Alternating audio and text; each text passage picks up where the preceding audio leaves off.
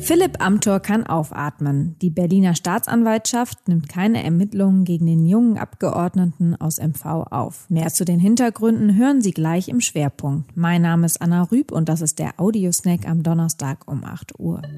Zunächst die regionalen Nachrichten im Überblick. Der seit Jahren anhaltende Trend zunehmender Gewalt gegen Polizisten hat sich in MV weiter fortgesetzt. Im ersten Halbjahr stiegen die Angriffe gegen die Beamten im Vergleich zum Vorjahr nochmals um 22 Prozent auf 408 Fälle. Zu den häufigsten Attacken gehören Nötigung, Bedrohung, Körperverletzung, vor allem aber Widerstand gegen Vollstreckungsbeamte.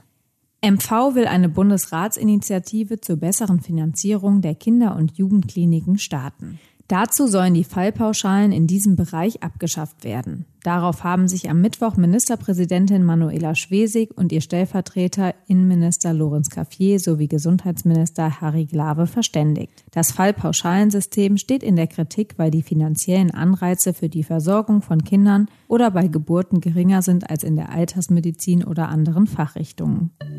Beim Engagement des CDU-Abgeordneten Philipp Amthor für ein New Yorker Start-up-Unternehmen sieht die Berliner Generalstaatsanwaltschaft keinen Anfangsverdacht einer Bestechlichkeit oder Bestechung. Das teilte die Anklagebehörde am Mittwoch mit. Amthor war wegen seiner Nebentätigkeit und Lobbyarbeit für das US-amerikanische IT-Unternehmen Augustus Intelligence in die Kritik geraten. Für seine Tätigkeit hatte Amthor Aktienoptionen erhalten, die nach Informationen des Handelsblattes bis zu einer Viertelmillion US-Dollar wert gewesen sein sollen. Wie die Generalstaatsanwaltschaft mitteilte, lägen keine Erkenntnisse darüber vor, dass der 27-Jährige verbotene Zuwendungen erhalten hat.